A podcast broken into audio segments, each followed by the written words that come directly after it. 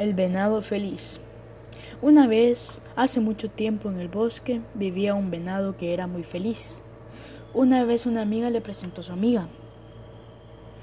Ellos se hicieron amigos, luego se enamoraron, pero ellos no podían verse todo el tiempo, porque la venada trabajaba en el banco del bosque y el venado todavía estaba estudiando.